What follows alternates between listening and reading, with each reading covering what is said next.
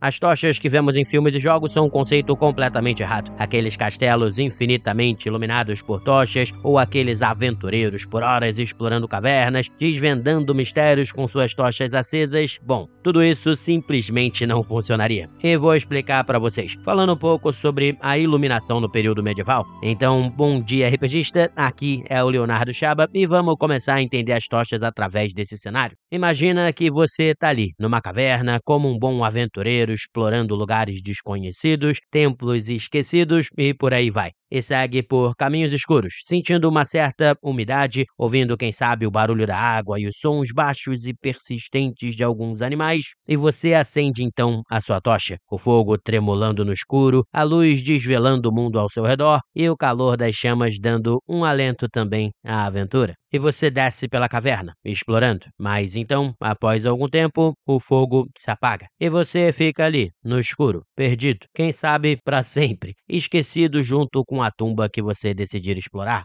Triste, não é mesmo? Porém, é verdade. Isso porque as tochas, além de nem necessariamente gerarem uma iluminação de tanta qualidade, se forem construídas, como as vemos nos filmes, jogos, etc., não duram muito tempo. Talvez algo em torno de uma hora, podendo durar até bem menos do que isso ou um pouco mais. Logo, um aventureiro teria graves problemas se realmente quisesse as utilizar numa empreitada, não é mesmo? Se for para iluminar numa jornada à noite por um campo, então pior ainda. Essa limitação de tempo seria algo horrível. E claro, aí você me pergunta, mas Léo, então há outras formas melhores de iluminação? E a resposta é que é claro que sim. Temos em primeiro lugar aí as boas e velhas e bem velhas velas. Sim, como as que temos hoje em dia, embora, claro, construídas de uma forma diferente. Mas as velas gerariam uma boa iluminação e fariam isso por um tempo muito, mas muito mais longo. E até por isso elas eram de fato muito usadas no período medieval, como tinham sido usadas também no período romano. Uma outra boa opção seriam as lâmpadas a óleo, que funcionavam mais ou menos da mesma forma, uma chama de boa qualidade e de boa duração. Mas por último, temos aí a que eu mais gosto, que são as chamadas Rush Lights, que seriam uma forma de iluminação bem barata e de fácil acesso a qualquer aventureiro, como era de fácil acesso aos nossos queridos camponeses. E o que são essas chamadas rush lights? Bom, trata-se de um tipo de vela, até, eu diria, mais feita com junco seco, que é colocado imerso em gordura, depois retirado e que pode então ser aceso, quase como uma vela mesmo e é uma opção que se torna uma incrível fonte de luz e que foi importante, inclusive, em muitas regiões do mundo. Não à toa, William Cobbett, um jornalista e político inglês nascido em 1873, se refere a essa fonte de luz como algo que custava praticamente nada para se produzir e que se acreditava gerar uma iluminação que podia até superar a das velas. Então, todas essas opções seriam absolutamente excelentes. Mas deixa eu colocar esse outro cenário aqui para vocês. Você é um camponês ali que colocou seus filhos para dormir, a escuridão da noite já caindo sobre sua casa, recobrindo o mundo todo em sombras.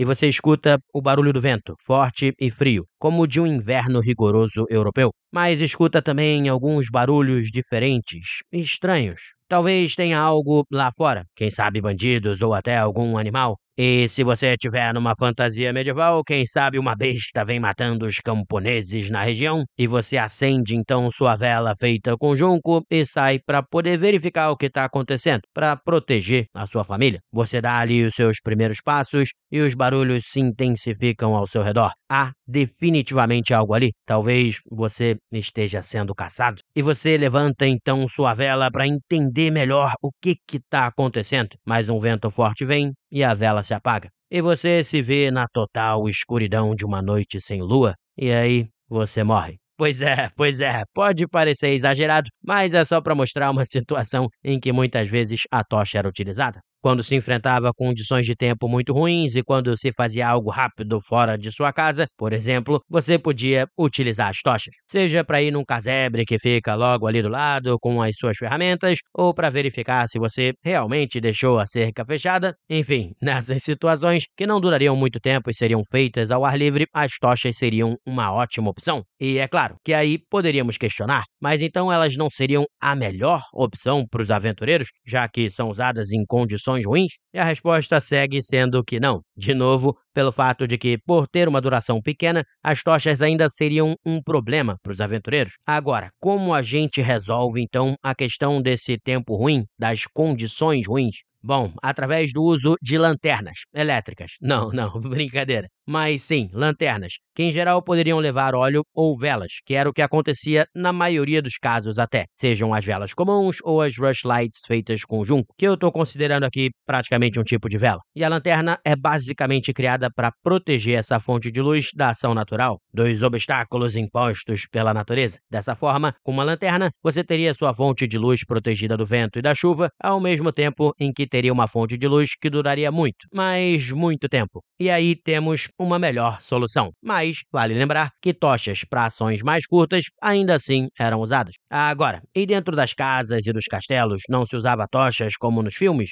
E a resposta aqui é que não também. Primeiro, porque novamente temos a questão do tempo. Para ficar ali iluminando um cômodo, a tocha seria bem ineficiente, pois precisaria ser trocada constantemente. Além disso, ao contrário do que as pessoas pensam, o período medieval era muito escuro mesmo, vamos dizer assim. Essa ideia de que o cômodo das casas e dos castelos, que os seus corredores, etc., estariam sempre iluminados é algo errado mesmo, que simplesmente não acontecia. Só que as tochas têm ainda um segundo problema: elas geram muita fumaça e, por gerarem muita fumaça, era uma opção horrível para se utilizar como iluminação em lugares fechados. Logo, como dito anteriormente, na maioria das vezes eram usadas para ações razoavelmente curtas e ao ar livre. A iluminação das casas em geral era feita através das velas mesmo, das rush lights e das lâmpadas a óleo. No entanto, sabemos por representações da época que em algumas ocasiões as tochas eram usadas nos castelos, e em geral isso ocorria em grandes ocasiões, quando ocorriam grandes banquetes. Afinal, nesses casos,